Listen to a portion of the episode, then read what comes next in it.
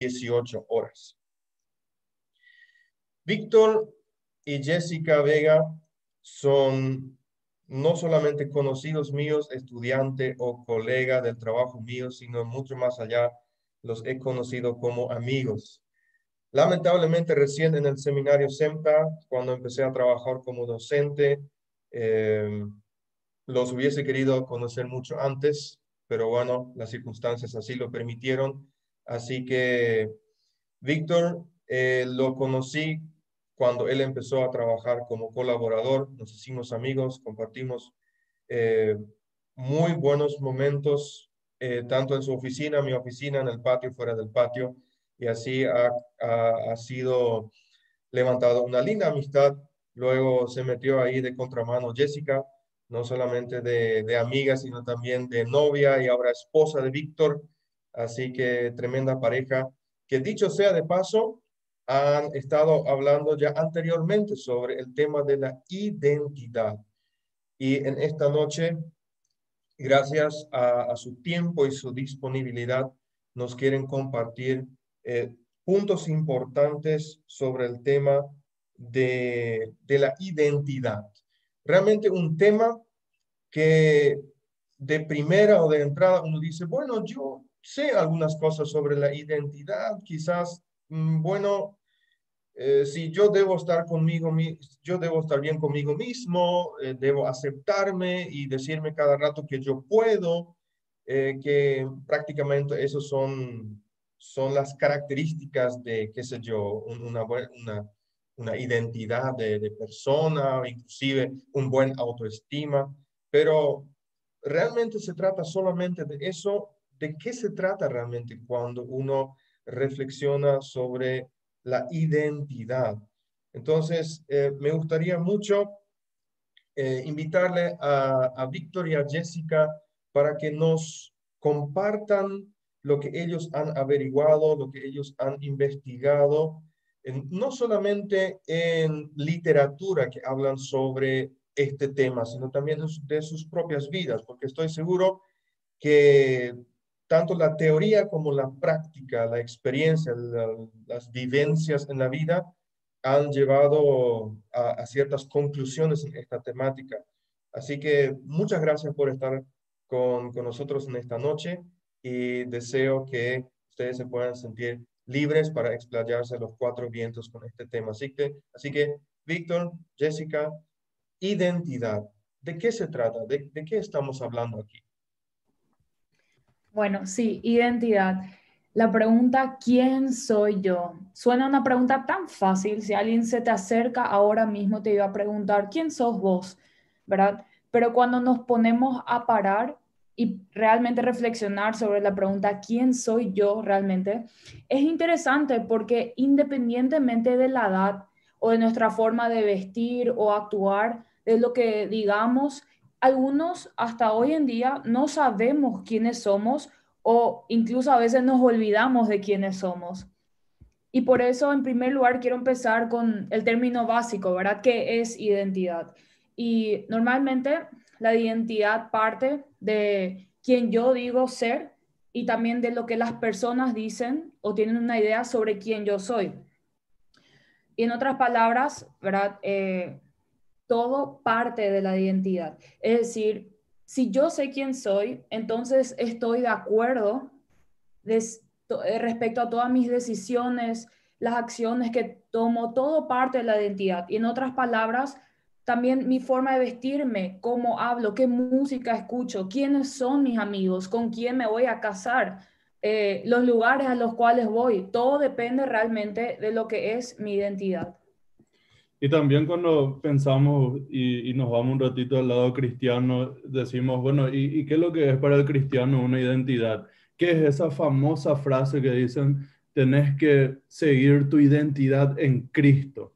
Que, que escuchamos tantas veces y a veces uno mismo como creyente no sabe realmente qué significa esto, qué implicancias tiene eso para mi vida.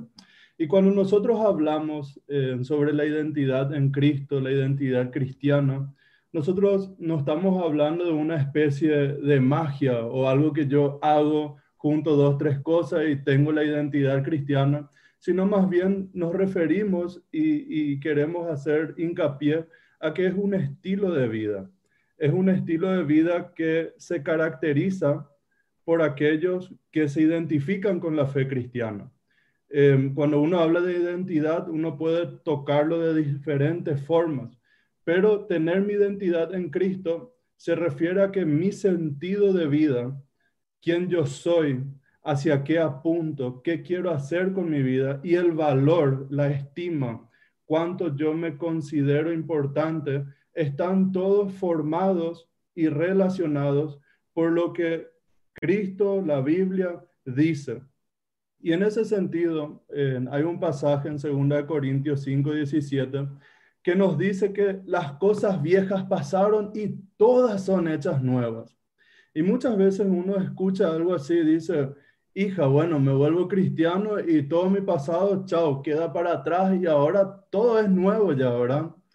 Pero uno a veces toma una decisión eh, de fe pensando que eso va a ser así. Pero ¿qué pasa? Es había sido un proceso. Yo voy cambiando las cosas viejas que yo tenía y la forma en que yo veía las cosas y ahora tengo un nuevo concepto de la vida. Ya no me guío por lo que la gente pudiese decir o mi sociedad. Fíjense, para mí es muy importante esto. Cuando nosotros formamos nuestra identidad, nosotros lo podemos hacer de diferentes formas. Algunos dicen formar tu identidad desde afuera. ¿Qué eso significa? Que yo escucho lo que mis padres, lo que mis familiares, mi sociedad, etcétera, pide de mí y digo, bueno, según eso, esto es lo que tengo que ser para saber quién yo soy. O lo puedo hacer desde adentro, que es lo que más enfatizamos hoy en día, que es encontrar a tu campeón adentro tuyo. Nosotros decimos, vos tenés que seguir tus deseos, lo que vos querés, lo que tu corazón dice, y ahí, solamente ahí vas a encontrar quién vos sos. Pero desde la perspectiva cristiana, esto no se trata ni de lo que se dice hacia afuera, ni lo que yo digo adentro mío, sino que tiene que ver con una perspectiva vertical, hacia arriba, con lo que Dios tiene para decir respecto a ese punto. En ese sentido, entonces, 2 Corintios hace referencia a eso. Las cosas viejas pasaron. ¿Soy una nueva criatura? Sí. ¿Por qué? Porque yo tomé una decisión. Ahora voy a comenzar a vivir un nuevo estilo de vida.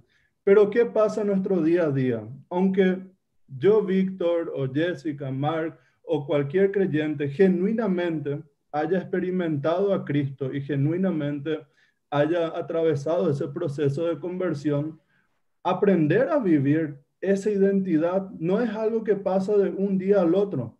No es que hoy tomo una decisión, mañana ya sé exactamente cómo vivir.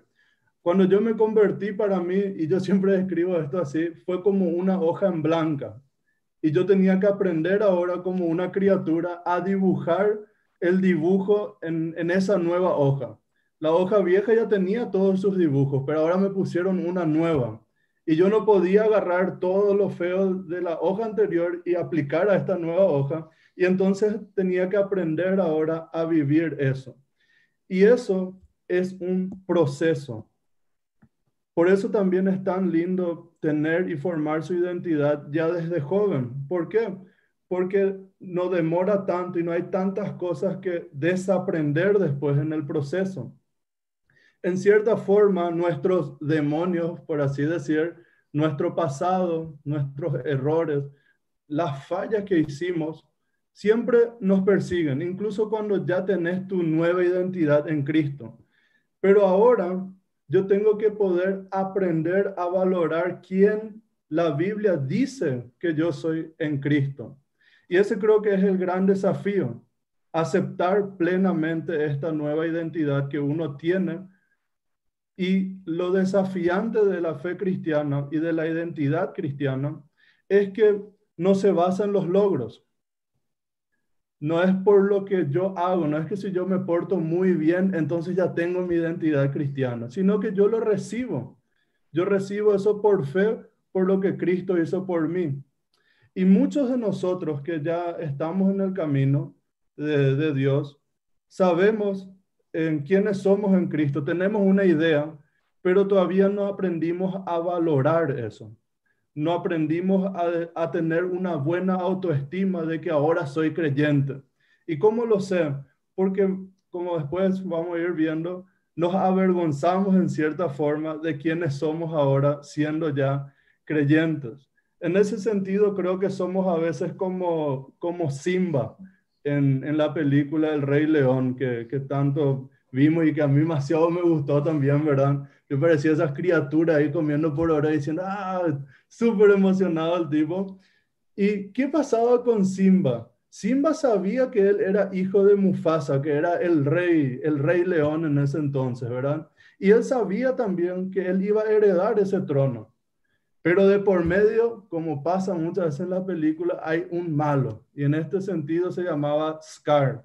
Y Scar le confundió mucho a Simba. Y Simba dijo, bueno, eh, parece que sí, parece que no. Y se fue al bosque, a full cantando en Hakuna Matata, ¿verdad? Y vivía su vida hasta que un día algo hizo clic adentro de él y él empezó a abrazar quién él realmente era, a valorar y construir en base a esa verdad su vida, su autoestima y quién él era. En nuestra vida vamos a tener, yo pienso, muchas veces, muchos y varios scar que se van a entreponer, entreponer entre nuestro caminar en esta nueva identidad en Cristo. Sí, eh, un scar siempre va a haber en nuestra vida. No hay forma de escaparnos en esta tierra de un scar. Ese scar se puede representar de formas diferentes, desafíos, eh, algo trágico que nos haya sucedido, ¿verdad? Y entre eso, quiero contarles un poco de mi historia. Eh, lo que nos suele pasar por lo menos una vez en la vida es que en algún punto de nuestra vida nosotros nos sentimos confundidos respecto a la identidad y cuando uno se siente confundido respecto a la identidad, uno no sabe actuar en diferentes situaciones y en cada situación uno actúa de una forma diversa porque está confundido. Y suele haber una línea en nuestras vidas que se presenta una división entre las cosas que son de Dios, ¿verdad? Mi identidad en Dios y entre las cosas que son del mundo, ¿verdad? Que como siempre tratan de estirarnos, ¿verdad? Y nosotros estamos como, bueno, hoy estoy acá, pero mañana, verá, estaré acá, dependiendo del caso. Es como si fuera que uno de Olimpia pasa de ser de olimpista a cerrista, ¿verdad? Y todos sabemos que eso es un gran pecado. Uno no puede pasar de ser olimpia a cerrista o viceversa, o te quedas en uno y en las buenas, en las malas, como se dice por ahí respecto a lo que es el fútbol, ¿verdad? Hasta ahí nomás sé. Y con esto quiero decirles de que en mi caso fue así. Un día estaba en el estudio bíblico y yo sabía muy bien mi identidad en Cristo. Si me vieran ahí, se iban a quedar así, wow, ¿verdad? Eh, orando, compartiendo con las chicas y disfrutando, ¿verdad? Y el siguiente día estaba en el grupo con mis amigos del colegio, ¿verdad? Y obviamente se me olvidó quién yo era ayer, pero hoy, para así decirlo, en ese grupo yo era totalmente otra persona, ¿verdad? De todas las palabras, ¿verdad? De haber salían, ¿verdad? Macanadas y nada no importaba y creo que el, la última palabra que iba a mencionar en ese grupo iba a ser Cristo, obviamente. Y un siguiente día, ¿verdad? Eh, estaba en la discoteca, ¿verdad? Totalmente ya a otro lado, ¿verdad? Y ahí realmente no importaba nada, solamente que yo sea feliz y yo me divierta y el famoso disfrutar el momento, ¿entendés? Y obviamente el momento es en el momento en la pista, pero después el siguiente día te despertás más confundido que no sé qué y nada no cambió en tu vida. Y con eso, con esta con estos ejemplos lo que le quiero decir es que en mi caso las personas y los entornos dictaban mi identidad, ¿verdad? Yo no sabía quién yo era, pero dejaba que mi entorno y las personas dicten. Es decir, en mi estudio bíblico yo tenía una identidad cristiana. Cuando estaba con mis compañeros, capaz era buena, pero si me convenía decir una mala palabra para no quedar mal, iba a decirla, ¿verdad? Estaba ahí más o menos en el medio, así de los dos lados cuál me conviene más. Y cuando está en la discoteca, obviamente todo el resto ya está totalmente del otro lado. Y el no saber quién uno es, o en mi caso, el no saber quién yo era, esa falta de identidad, esa confusión que yo tenía, yo en primer lugar sentía que nunca encajaba en ningún lugar. Y eso hacía que yo me sienta sola, y para los que me conocen, yo hablo muchísimo, siempre por afuera me van a ver rodeado de personas, pero en aquellos momentos oscuros yo igual me sentía sola y sentía que yo nunca era suficiente, que no tenía valor y siempre tenía que hacer algo para sentirme aceptado, amado. Hay veces que nosotros no nos damos cuenta de que estamos haciendo cosas para sentirnos valorados o amados. Algunas veces lo hacemos inconscientemente no es que todos en su mente dicen, quiero ser amado, ahora voy a brincar, ahora voy a hacer chistes, ¿verdad? Ámenme. O sea, no, no es tanto así. A veces de forma inconsciente para caerle bien a la gente o a nuestro entorno, ¿verdad? Demasiado queremos formar parte, entonces nos adecuamos a ellos, ¿verdad? Y otra cosa también eh, respecto a no tener identidad, no tenemos opinión. Nuestra opinión se basa en lo que pasa en la realidad. Esa es la opinión. Si uno dice, Em, yo qué sé, em, todo, todo denso este tema de ta, ta, ta, ta, ta. Ah, bueno, sí, todo denso, exacto. O sea, uno tiene miedo de imponer una opinión que tiene por el miedo de no, digamos, estar con el grupo, ¿verdad? Con la corriente. Nadie no quiere ir en contra de la corriente. Y también uno no sabe de dónde proviene, no sabe su propósito y tampoco sabe hacia dónde avanza. Es decir, en mi caso yo llevaba una doble vida, pura hipocresía, doble cara. Era como tirar una moneda, un día va a ser cara, otro día cruz, ¿verdad? Y continuamente así.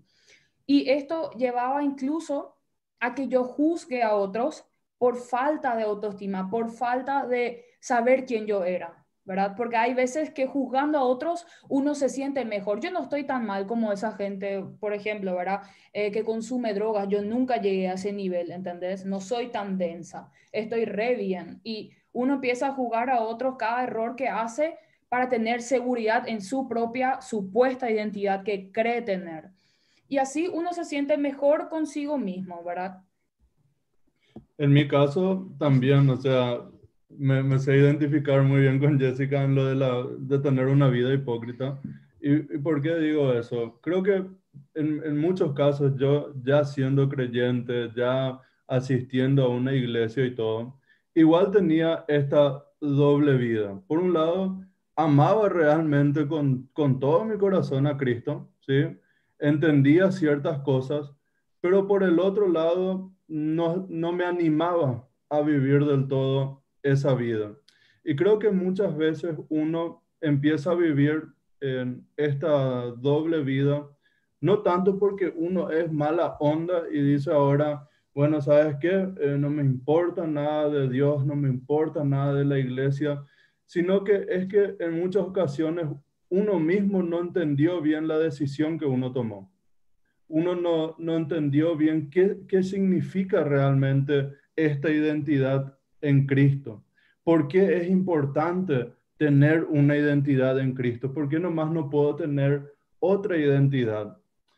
Y no es fácil tampoco en ser alguien que tiene una identidad en algo que cuando te preguntan em, qué es lo que te apasiona y vos decís, bueno, a mí me apasiona esto, pero yo tomé una decisión hacia este lado porque mi identidad es en Cristo y, uno no logra explicar el por qué realmente, porque uno no lo entendió, cuesta entonces ser coherente. Y muchas veces esta vida con, con una identidad no clara, o a veces sí saber qué es ser cristiano, pero no valorar eso, no tener una autoestima alta del hecho de ser cristianos, nos hace vivir una vida doble. Porque lo que dice el estándar es que yo siga lo que mi corazón me pide, lo que mis emociones me dicen. Y decimos, eso es lo que yo soy. Pero es muy interesante cómo esta idea en realidad no es tampoco coherente. Yo puedo sentir muchas cosas al mismo tiempo. Si yo le voy a seguir a mi corazón y voy a formar en base a eso mi identidad, ahí voy a hacer un día una cosa, el otro día voy a hacer otra cosa y dependiendo de la situación voy a ir saltando y cambiando. Y de hecho, eso fue uno de los grandes desafíos en mi vida, porque yo siempre quería caerle bien a todas las personas, estar bien con todos, igual nomás si él no es cristiano, también le quiero caer eh, bien porque no quiero ser intolerante.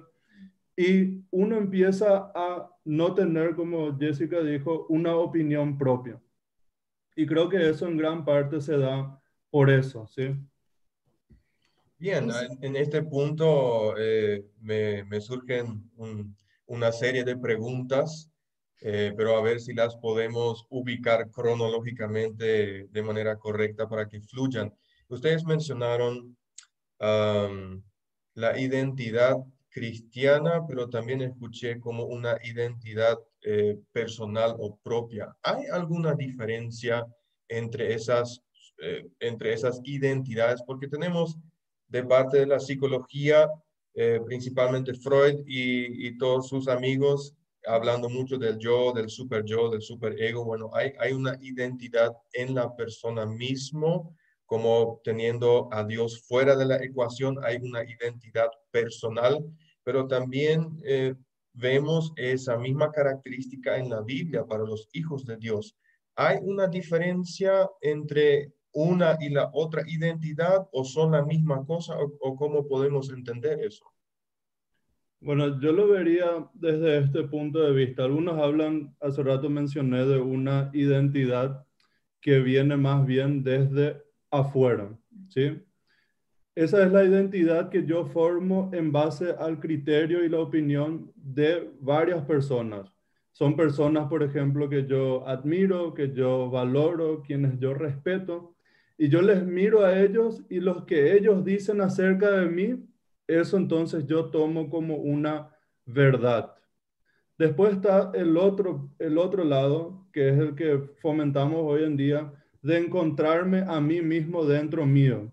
Y muchos le, le, citan ahí a Freud y le mencionan a él eh, lo que ya mencionaste, pero en realidad Freud una de las cosas que decía es que mientras el hombre más y más busca dentro suyo para formar su identidad, lo que pasa es que uno se da cuenta de lo egoísta que uno puede ser. Y creo que esa identidad que formamos a veces aparte de la fe cristiana es una identidad que le excluye a los otros y no es tanto que les abraza y le tolera a todos como muchas veces se nos lo presenta. ¿Por qué digo eso?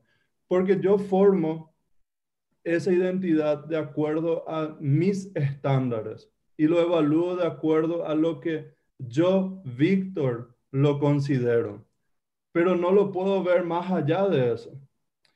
Y creo que eso a la larga me va a generar más confusión, porque es muy cambiante esa identidad. No es una identidad fija y establecida. A diferencia de eso, eh, como yo lo veo, la identidad cristiana me ofrece una alternativa diferente me permite ser constante en lo que yo soy. ¿Por qué? Porque una de las cosas que dice la Biblia acerca del ser humano es que él fue creado a imagen de Dios. Y por lo tanto el ser humano anhela llegar hacia, hacia este Dios y formar su identidad en base a él.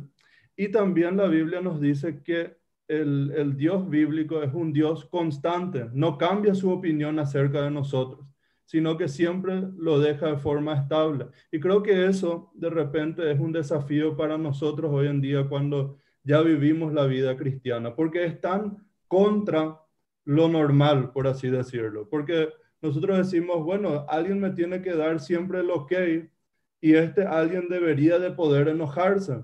Y yo debería poder decir, mira, en base a lo que yo hice acá, yo sí tengo una mejor identidad que aquel pero pasa algo totalmente opuesto en la, en la cosmovisión cristiana. Ahora, algo muy interesante es que Pablo mismo también en ocasiones dice em, que él no se va a guiar por lo que la gente dice, en otras palabras, dice, a mí no me importa lo que los otros digan.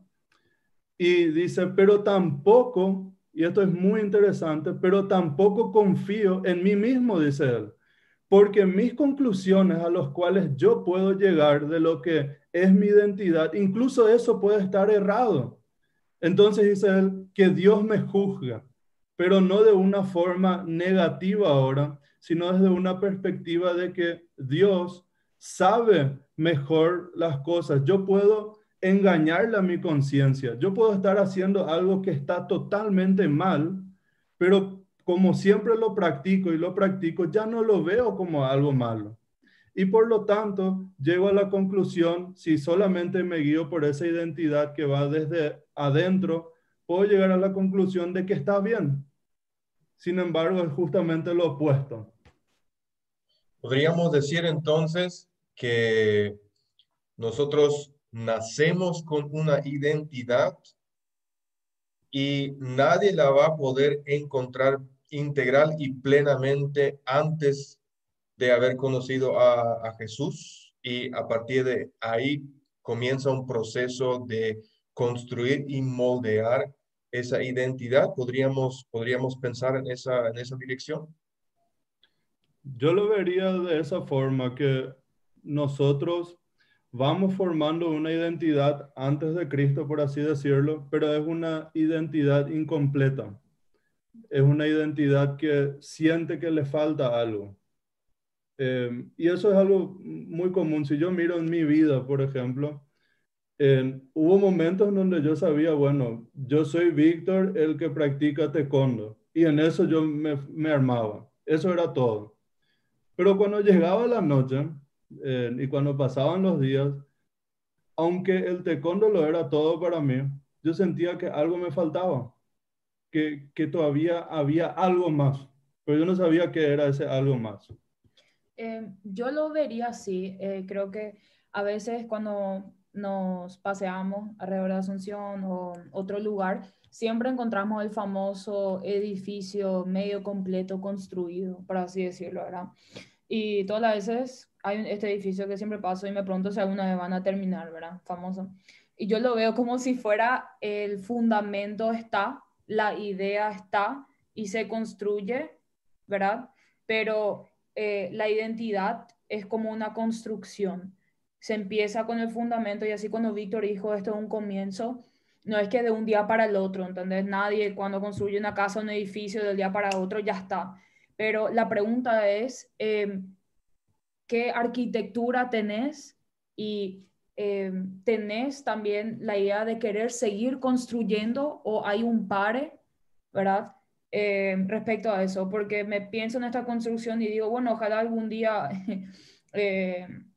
la terminen, ¿verdad? Y conozco personas de, digamos, de tres clases, vamos a inventarle. Conozco la persona que tengo la arquitectura, tengo el fundamento, ¿verdad? Vamos a construir, vamos, ¿verdad? Y le meten tan a full así, ¿entendés? La, con la vida de Dios, que mentoreo y a full. Y en serio, son personas increíbles, muy cercanas a Dios, ¿verdad? Y tratan realmente que no se trate de ellos, que se trate de Dios, que no sean egoístas, etcétera. Y esos son así, personas así wow, ¿verdad?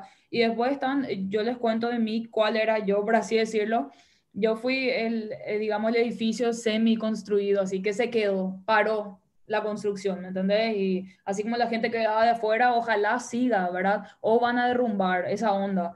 Y después de un tiempo que paró, volví a construir otra vez mi identidad. Tenía mi fundamento, ¿verdad? Eh, estaba medio, digamos, viejo, pero tenía y regresé otra vez a la construcción y se siguió construyendo. Yo creo que todos tenemos un fundamento porque dice la Biblia lo que en nuestros corazones está escrito, ¿cómo era? La ley de, la ley de Dios, ahí está. Y está en nosotros. Y yo creo que todos tenemos un fundamento, pero depende de nosotros ir construyendo, ¿verdad? Y esta construcción, obviamente, sí, termina luego de cuando estemos allá arriba con nuestro creador. Sí, es, es, muy, es una muy bella imagen la que ustedes están usando como ilustración de que es, es una construcción. Este, ah, mencionaron cuando hablaban de, de, su propio testimonio, de su propia vida, eh, ciertas, no sé si llamarlo características, pero ciertos rasgos de conducta eh, en el tiempo donde sospecho que estaban eh, en la búsqueda de su identidad. Habían eh, hipocresía, eh, doble vida, el, el, juzgar a otros y también eh, puedo ahí deducir un poco quizás también el temor de ser juzgado. Eso también decía, decía Víctor, ¿verdad? vivir un poco de la opinión pública, que mi vida esté acorde a lo que digan los demás. Siempre le quiero caer bien a todos. que ya podemos deducir que es un poco, es un poco difícil y confusión. Ahora, eh, ¿qué otras, qué otras facetas en su vida ustedes eh, han experimentado en esa, bueno, de hecho todos seguimos ciertamente eh, en esa búsqueda y en la construcción, pero hasta este punto, ¿qué, qué otras consecuencias o características ustedes notaron en, en su propio, en su, en su, propia actitud, en su propia persona, eh, cuando no tenían todavía tantas respuestas a la pregunta ¿quién soy yo? como lo tienen ahora. Porque eh, quizás algunos de los que nos están acompañando están interesados, bueno, eh, ¿a qué debo mirar yo en mi vida si quiero, si quiero averiguar si todavía estoy poco alejado de, de respuestas a la pregunta ¿quién soy yo o quién debería ser? quizás le ayudamos un poco a, a, qué, a qué áreas de su vida puede mirar o a qué conductas. Bueno, si yo pienso en, en mi vida y, y, pienso en mi pasado, eh, y, y, siempre me gusta aclarar esto, yo no soy una persona que la tiene todo claro. Eh, hay muchas cosas que yo simplemente todavía no entiendo respecto a, la fe, respecto a mi, mi propia identidad en Cristo pero la sigo todavía construyendo, aprendiendo. Y por eso es muy importante para mí que los que nos escuchan tengan esa tranquilidad de que si no la tienen claro, no es que algo anda mal contigo o que sos un mal creyente, sino que, y, ahora vengo a mi vida, yo me considero, o describiría esa etapa de mi vida como la primera vez que yo vine a Asunción. Yo, yo no soy del Chaco, y en el Chaco tenemos ahí unos cuantos árboles y dos, tres calles y ya está ya. Y cuando un chaqueño viene acá, todos saben, ¿verdad? Uno lo porque tiene su remera así cuadradito eh, y otras características ahí bien típicas, ¿verdad? Pero una bien básica es que vos ni sabes por dónde irte después que cruces el puente remanso. Vos no conoces ninguna calle, te vas frenás, agarrás, le, le, llamás a alguien que está ahí por la calle y este alguien intenta explicarte cómo llegar a tu destino. Y el famoso, andate acá tres cuadras arriba, tres a la izquierda, otras tres cuadras así, y ahí, y ahí a la media vuelta ya vas a estar. Y uno sigue o trata de seguir esas instrucciones y nunca, nunca llega hasta que uno haya preguntado a dos, tres, cuatro personas más y al final capaz llegaste a tu destino. Y yo diría, mi vida en, en ese entonces donde no la tenía tan claro, era algo así. Yo andaba por un camino, pero no sabía cómo llegar a, ese destino final. Y en ese proceso hubieron muchas personas que trataron de guiarme. Y creo que muchos están en eso también. A veces uno pasa algo malo y, no está seguro más de su identidad en Cristo, ¿será que me falló Dios? Y entonces te toca justo por el camino alguien que te dice, ya sé nomás, mi hijo, lo que querés y ya está, ya no voy a perder tanto tiempo. Y vos te vas por ese lado. Después viene otra persona, eh, porque te das cuenta que capaz eso no funciona y así, no, parece que esto no es tanto lo mío.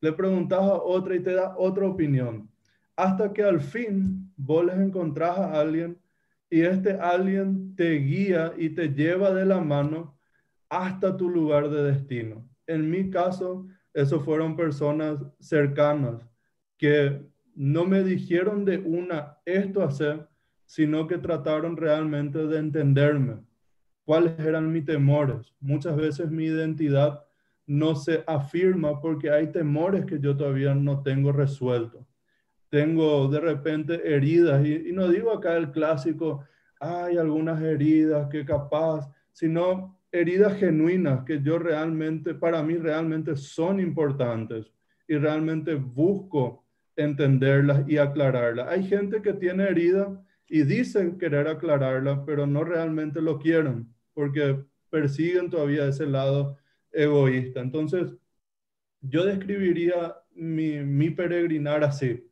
como alguien que intenta encontrarlo Y lo que a mí más me sirvió es ver la constante en mi vida. Y si vos querés saber qué identidad o con qué se identifica una persona, creo que es ver qué es lo constante en cada contexto en su vida. Em, sí, en mi caso, porque ya mencioné algunas cuestiones anteriormente, se me vinieron dos cosas muy en particular. En primer lugar, la palabra comparación. Eso estaba así escrito en mi frente, suficiente lugar ahí, pero estaba escrito en mi frente. Yo, en el momento que dije sí a Cristo, ¿verdad? por poco no buscaba la persona que más caminó con Cristo en su vida decía, interesante, realmente qué mal estoy, ¿verdad? Pésima mi identidad, todavía ni avancé un poco, ¿verdad? Y algo que me di cuenta en el proceso de la identidad, en el proceso de la construcción de la identidad, es que no podemos compararnos con la persona al lado, porque aunque veas a otra persona súper avanzada en su identidad, el tiempo de cada persona es diferente y no existe una persona más avanzada o menos avanzada en su identidad. Cada uno está en el tiempo que debe. Obviamente, si uno realmente renueva su mente constantemente, está con Dios conectado, ¿verdad? Y si es por época o etapa donde Dios trabaja ciertas cuestiones de nuestra identidad. Por ejemplo, a ver, eh, cuando tenía, este es un caso así súper, nada denso, pero cuando tenía 19, 20, ¿verdad? ya me había bautizado a los 15, que soy cristiana desde la cuna, etcétera, etcétera, ¿verdad? Eh, cumplo con mandatos así generales, la identidad no matar, que no voy a hacer esto, aquello, ¿verdad? Pero una cuestión muy interesante es que, por ejemplo, para mí, copiar no estaba mal y era como dijo Víctor, algo dentro de mi conciencia, ¿verdad? Y que van a decir, qué macanada, tipo, copiar no te va a llevar al infierno, ¿entendés? Ese tenés que obviar nomás y seguir creciendo en tu identidad en las cosas así grandes, ¿verdad? Eh, las cosas obvias, pero me di cuenta que de tanto que hice ya no, ya no sentía que era algo malo, ¿entendés? Mientras más practicamos algo, ¿verdad? Digamos algo pecaminoso, algo malo, eh, se convierte, digamos, en algo que ya no nos damos cuenta si es bueno o malo. Hasta que el punto que recién a mis 19 y 20 años yo me di cuenta, wow, tengo que empezar a practicar lo contrario, dejar de copiar. Y sí tuve que hacer ciertas cosas para que esas cosas ya no sucedan. Y por ejemplo, hay una chica de 15 años diciéndome, copiar está mal, yo nunca hice mi vida y nunca voy a hacer, ¿verdad? Y yo me decía, qué vergüenza, tipo, estoy tan atrasada en lo que es construir mi identidad. Y por eso digo, no se trata del tiempo, cada persona es diferente, sean pacientes con ustedes y también con el que está al lado. Dios trabaja de formas muy diferentes con cada uno. Eso, y sí, combinando las dos cosas de compararse y del tiempo, para mí.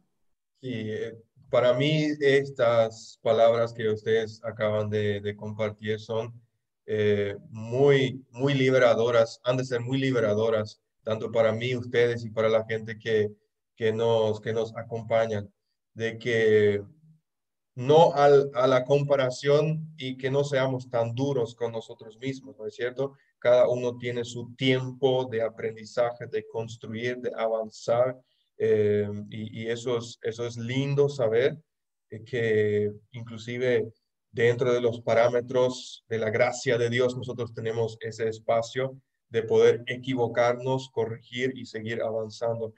Eh, gracias a Manuel Vins que puso una pregunta en el chat de YouTube. Dice, ¿cuáles, ¿cuáles serían los tres pasos más importantes para llegar a conocer nuestra identidad en Cristo?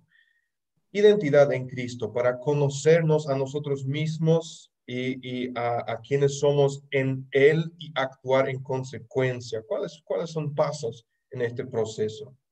Mm, creo que a mí se me ocurre el primer paso, capaz podamos ir construyendo los tres, porque sé que mi profesor Mark es un tremendo profesor también.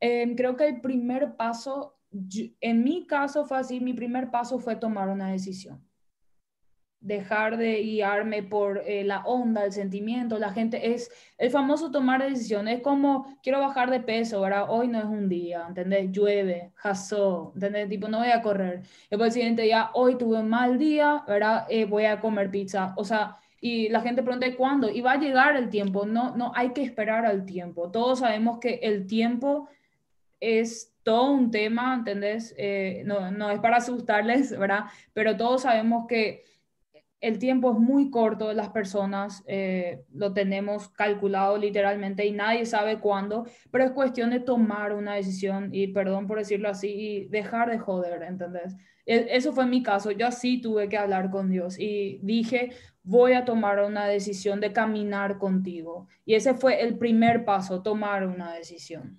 Creo que otro paso también, si pienso en mi vida, que me ayudó a mí fue informarme eh, yo tenía un concepto totalmente equivocado de, de, de, qué significaba todo esto, qué significaba ser cristiano. Eh, ¿Por qué? Porque para mí ser cristiano se resumía en portarme bien. Y si yo me porto bien y tipo, no sé, mis pastores, los líderes y todo dicen, está muy bien, él no hace ninguna macanada, entonces ya está todo bien, entonces seguro yo ya soy un buen creyente, ¿verdad? Y ya tengo mi identidad clara también. Soy una buena persona. Pero me di cuenta más adelante que mi identidad cristiana no se trataba de eso, que se, se trataba de un regalo que yo recibía em, por fe y que no había algo que yo podía hacer para lograr en una mejor identidad cristiana. Y, y, creo que ahí entra ese punto de saber em, valorar también el hecho de que uno es eh, creyente, ¿sí? Y creo que lo último, si, si tendríamos que dar tres, y creo que, es, creo que van a estar de acuerdo conmigo, es como tanto nosotros nos sentimos atraídos por el mundo, ¿verdad? Las cosas que tiene para ofrecernos, ¿verdad? Ya sea puede ser ah, diferentes cosas, ya sea por un lado está la gente que le gusta, digamos, ir de fiestas, tomar, vocabulario, etcétera, miles de cosas, ¿verdad? Que son súper divertidas humanamente hablando, pero yo creo que como estas cosas nos atraen, de alguna manera tenemos que tener también una armadura. Y en mi caso, mi armadura fueron la Biblia, tener una mentora, alguien con quien constantemente yo me encuentro y me pregunte qué tal estás en tu vida. Y ella sabía con qué cosas específicamente mi identidad lucha el día anterior, hoy y hasta hoy en día. Obviamente me siento desafiada por muchas cosas del mundo donde mi identidad medio, ¿entender? Se tiembla así la construcción, pero mi mentora tipo me ayuda, es como que ataje el edificio y así también mis amistades, me rodeo de personas que saben quién yo soy en Cristo, ¿entendés? Que me, me, me dan su bendición, me dicen, Jessica, vos sos esto y aquello, porque hay veces que sí podemos olvidarnos, hay veces que sí podemos caer y olvidarnos de repente, ah, cierto, ¿entendés? Este no soy yo, ¿verdad? Es como ese momento cuando alguien está súper nervioso, súper enojado, ¿verdad? Y Flor, de, así como el profe tiene ahí todo un cosito de cruz, así, ¿verdad? Y nadie nunca se hubiese imaginado que el profe ahora, ¿verdad? diría una mala palabra o iba a reaccionar nervioso, ¿verdad? Y es como te, te descolocas así la situación. Eh, una situación X, ¿verdad? Y salís así de lo que es tu identidad un ratito y después volvés otra vez, ¿verdad? Y decís, ¿qué es lo que pasó, ¿verdad? Entonces, creo que aparte de la decisión, aparte de informarnos de qué realmente significa todo esto, es rodearnos de personas que sepan quiénes somos en Cristo, rodearnos de una mentora, de una buena comunidad que apunta lo mismo que nosotros. Obviamente si estamos con una comunidad que apunta hacia allá y nosotros apuntamos hacia acá, es más fácil el famoso ejemplo de alguien está arriba en el techo, otra persona está abajo y si estiran una cuerda, ¿qué es más fácil? ¿Que el de abajo suba o que el de arriba caiga? Y obviamente es más fácil bajarle nomás a la otra persona. Entonces, buscar rodearnos más de personas que apunten a lo mismo que nosotros, escucharla, dejarnos guiar, ¿verdad? Y lo mismo también con la palabra de Dios. Buenísimos consejos y no voy a agregar nada más porque realmente son muy, son muy buenos. Este, acá Pastor Rafael también está compartiendo una pregunta ¿Qué rol juega el entendimiento de mi identidad en Cristo en la lucha contra adicciones? Y él pone, por ejemplo, pornografía y me atrevo a decir luchas espirituales en, general o adicciones. ¿Qué, ¿Cómo esto puede beneficiar mi entendimiento de mi identidad en Cristo? Me, me recuerdo algo muy, muy puntual. Yo, eh, normalmente y hasta hoy en día suelo luchar con el tema de ser suficiente. Entiendo así todo un historial, eso que con gusto le comparto eso a la gente en algún momento, pero eh, hay momentos en mi vida que yo simplemente me bloqueo porque digo, yo no soy suficiente, realmente soy un desastre. Por todo el pasado y los demonios que hace rato dije que siempre nos persiguen, que están ahí. ¿De qué forma a mí me sirve mi identidad en Cristo? De que me recuerda. Hay un, pensador que sé que su apellido es Rohr, pero él dice que en algún momento uno tiene que poder darle órdenes a sus sentimientos, porque a veces los sentimientos vienen y te dicen, te dictan una cosa, pero uno necesita, como Jessica dijo, con, con esas armaduras, con esas verdades que la Biblia dice acerca de mí, darle una orden, por así decir, a tu sentimiento. Pero eso no viene de un día al otro tampoco. Y, recuerdo algo muy puntual y, creo que y Jessica siempre me ayudó con eso, en el sentido de que cada vez que a mí me pasa algo así, ella me dice, che, pero vos no sos esto. Mira, esto y no es que ella agarre un versículo así y me lee así el versículo, ¿verdad? Tampoco hay que tener así en los 15 versículos de la identidad de Neil Anderson pegados así por la puerta y cada vez leemos así eso, ¿verdad?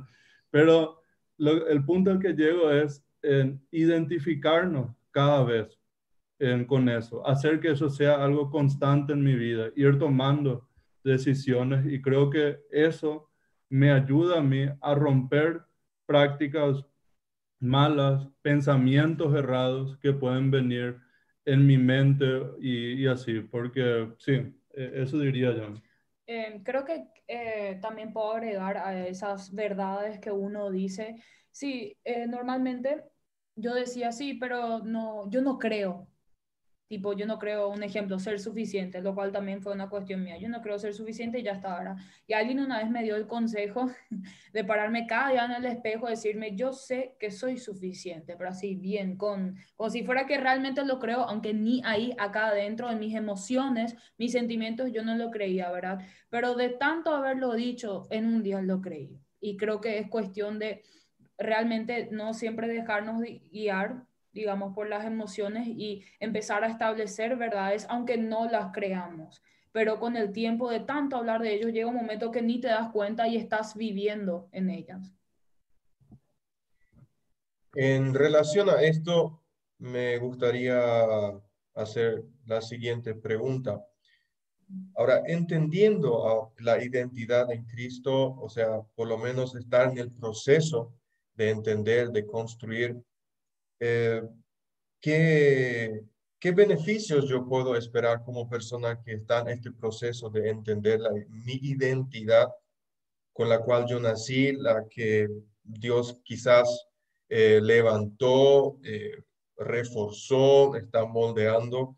¿Qué cambios positivos pueden surgir en mi vida o puede conllevar el entendimiento de la identidad de Cristo en mi actitud, en mi pensamiento, eh, ¿qué, han experimentado ustedes en esta búsqueda y el encuentro paulatino de la identidad? ¿Cómo fueron cambiando ah, positivamente las cosas en algunas áreas, si quieren compartir?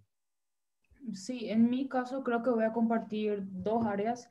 En mi caso, lo que cambió en este proceso, un gran, digamos, beneficio o algo que yo no planeé que suceda, es que mi perspectiva de las demás personas cambiaron. Eh, yo realmente, para que los que no saben, ¿verdad? no me conocen, yo soy lo que se llama en la cultura menonita mestiza, ¿verdad? Eh, soy mitad menonita, mitad latina, por así decirlo. Mi mamá es menonita, mi papá paraguayo. Y mi mayor problema por esa falta de identidad, yo sentía que yo no encajaba ni izquierda ni derecha, ¿verdad? Y no es que hay una iglesia de mestizos o algo así, ¿verdad? Pero yo sentía que yo no encajaba, estaba en un lugar y siempre brotaba de mí, tipo, ¿por qué no pueden ser más así, verdad? Ah, pero esto me cae bien, pero el resto no. Y yo iba al otro lado y decía lo mismo. Y en este proceso de la identidad, cuando yo finalmente entendí en mi corazón también, en mi mente, en mi corazón, quién soy yo, y empecé a caminar con eso, mis ojos, tipo mi forma de ver a las demás personas cambiaron totalmente y dejé de que se, dejé de que ese, ego del cual estuvimos hablando, de pobrecita yo, de todo lo que se trata de mí, y yo no encajo, yo no soy suficiente, ¿verdad? Todo el resto son el problema. Yo empecé a cambiar esta perspectiva de ver a los otros realmente y empecé a verlos con otros ojos y al final al cabo de lo que más me quería alejar, de lo que yo decía, no, yo no encajo ahí, es el lugar donde perfectamente encajo y no porque ellos cambiaron, sino porque yo entendí quién yo soy en Cristo y eso hizo que yo me sienta cómoda conmigo misma y con mi entorno, independientemente en qué iglesia, qué comunidad, qué amistades yo estoy, no importa, ahora ya sean cristianos, no, de otra religión, yo estoy cómoda con mi identidad. Y la otra cosa es que yo aprendí a ser estable. Yo realmente fui la persona más inestable, ¿verdad? Un día alguien me decía, realmente creo que, no sé, por poco no me iba a ir a evangelizar y el otro día, digamos, estaba tomando y te ibas a quedar así. Vos, vos, tipo, estás bien, ¿verdad? Sabes qué pasa contigo, qué dirección, ¿verdad? Y yo era izquierda y derecha, izquierda cada día cambiaba. Y realmente en este proceso aprendí lo que es tener una estabilidad, día tras día saber y así como los padres, ¿verdad? Saben de repente qué es mejor para los hijos, aunque ellos no entiendan. Así también era Dios conmigo. Yo le decía, ¿y para qué? Tipo, eh, si yo tomo, yo disfruto, ¿verdad? Y me olvido de lo que sucedió ayer o me relaja, ¿verdad? Y para que, en, tipo, tomar y leer la Biblia y acercarme a vos cuando tenga un problema, ¿verdad? Eh, ¿Qué me hace mejor, ¿verdad? Pero al final al cabo, tomar esta decisión, ¿verdad? Me creaba un vacío nomás y no solucionaba nada, ¿verdad? E, es como una droga, por un momento nomás. ¿Y qué pasa con eso? Necesitas más, más, más y después ya te, digamos, te vas perdiendo. Pero en comparación, le hice caso a mi papá, fui por el otro camino, por así decirlo, y me di cuenta que realmente sí tiene razón, ¿verdad? Normalmente pasa con los hijos, al final, ¿verdad? Que dicen, gloria a Dios que mi papá no me dejó ir allá, ¿verdad? O gloria a Dios que mi papá me prohibió tanto tiempo hacer esto y me di cuenta de lo que él realmente quería. Y hay veces que no entendemos, ¿verdad? Pero no creo, en mi caso, cumplir hizo que yo entienda dónde estoy ahora, ¿verdad? Creo que en mi caso lo que puedo apuntar son dos cosas. Uno, eh, me dio más paz paz en el sentido de que ya no era necesario hacer todo el rato esa comparación que me, que me hacía con los otros. Tipo, para irme a tal lugar tengo que tener esto y esto y esto porque si no, no soy suficiente. Para poder encajar con ellos, esto y esto porque si no, no soy suficiente. Pero por otro lado también eh, me ayudó a conocerme más, en ir entendiendo mi identidad en Cristo. ¿Por qué? porque ciertamente yo tuve que mirar hacia mi interior y tuve que preguntarme, bueno, Víctor, ¿qué son las áreas? ¿Por qué estás así? ¿Qué son tus inseguridades? ¿Cuáles son tus miedos? Y yo realmente tuve que empezar a trabajar con eso y llevarlo una y otra vez a la cruz de Cristo. ¿Por qué? Porque mientras más yo miraba dentro mío y más me daba cuenta de las inseguridades, los miedos, las malas ideas y todo eso que estaba dentro mío, cada vez me daba cuenta, yo no lo puedo solucionar realmente. Y en ese sentido, creo que, y siempre tengo una frase que suelo decir, conocerme más a mí me ayuda sí o sí a conocerle cada vez más a Dios, si es que lo hago de la forma correcta. Qué lindo es escuchar este, a, dos personas que, que, están conscientes de, de, su interior y de, este proceso de, de, conocerse y conocer a otros. Y si ustedes piensan en algunas frases o pensamientos de ánimo, de esperanza para, para los que nos están acompañando en este foro, eh, ¿qué, qué, qué, le dirían a, esas personas que quizás están en este proceso de búsqueda, em, están un poco más avanzados o quizás eh, se sienten un poco más atrasados. Eh, ¿Cómo ustedes les podrían desafiar o animar? Sí, eh, yo creo que siempre vamos a estar luchando con nuestras identidades. Es un proceso, no importa si caíste, ¿verdad? Y ahora vas a volver después de mucho tiempo o hiciste algo mal, es un proceso, porque el mundo, y voy a tratar, voy a entrar un poco a ser un poco más espiritual, el diablo siempre va a estar confundiéndonos. ofreciendo algo a cambio para que nosotros podamos traicionar nuestra identidad que tenemos en Dios. Y a veces cuando traicionamos esa identidad y decimos, y bueno, soy luego malo, ¿verdad? ¿Para qué es lo que me voy a forzar? Mucha garra es la identidad en Dios, ¿verdad? Y realmente no, no es así. Con el tiempo, y en serio les digo, con el tiempo se va haciendo más fácil, pero cuando uno quiere ya todo, eh, como la comida rápida, ¿verdad? Todos sabemos que se disfruta más un guiso que tomó dos horas cocinarse, un asado de seis horas, por así decirlo, ¿verdad? Eh, las cosas rápidas no terminan bien. Y es por eso que tenemos que mantenernos cerca de personas que buscan constantemente a Dios, que puedan recordarnos o digamos acercarnos hacia Él y ante todo acercarnos nosotros mismos a nuestro Creador, que Él mejor que nadie sabe quiénes somos. Si yo tendría que decir algo, yo diría tener, y siempre repetiría esto, es un proceso. ¿Por qué? ¿Por qué el proceso para mí es tan importante y esa palabra es tan importante para mí? Porque a medida que uno quiera cambiar, le pongo la firma que te van a venir 10 ideas diferentes de por qué no hacerlo. Eh, entonces, ¿y por qué vos no te mereces esto? Entonces, por eso tener en cuenta, es un proceso, necesitas a alguien que te guíe, necesitas informarte y necesitas protegerte a vos mismo para poder crecer, despegar y así también bendecirles a otros. Amén. Chicos, fue absolutamente alucinante compartir este tiempo con ustedes. La hora pasó volando, por lo menos de este lado de la pantalla lo percibo así, pero lamentablemente tenemos un espacio eh, eh, tipo limitado en este sentido, pero estoy muy, muy agradecido que se tomaron el tiempo, que estuvieron con nosotros en este foro juvenil hablando sobre la identidad.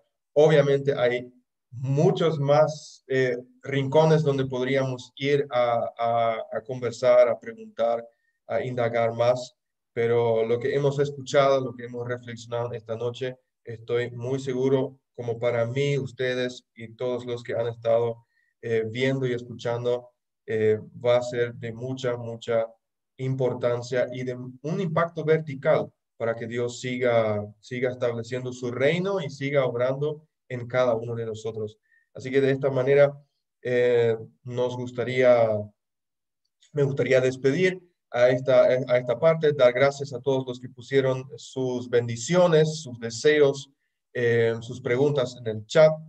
También eh, por Víctor y Jessica que se tomaron el tiempo de compartir con nosotros este muy importante mensaje. Y como último, reiterar el aviso de que no se pierdan, por favor, el foro juvenil el próximo sábado 10 de octubre con el doctor Sixto Porra sobre el tema pautas para un noviazgo exitoso. Ustedes han visto en esta pareja que un noviazgo exitoso puede llevar al matrimonio y no cabe la menor duda que también este paso fue un paso productivo en el proceso de colaborar mutuamente en su identidad, ya que nos han dicho que es importante rodearnos de personas que realmente eh, nos ven como somos y nos pueden ayudar y a, direccionar en ese sentido. Así que, chicos, eh, casarse hace bien, por eso nosotros necesitamos aprender del doctor algunos pasos para ir en esa dirección.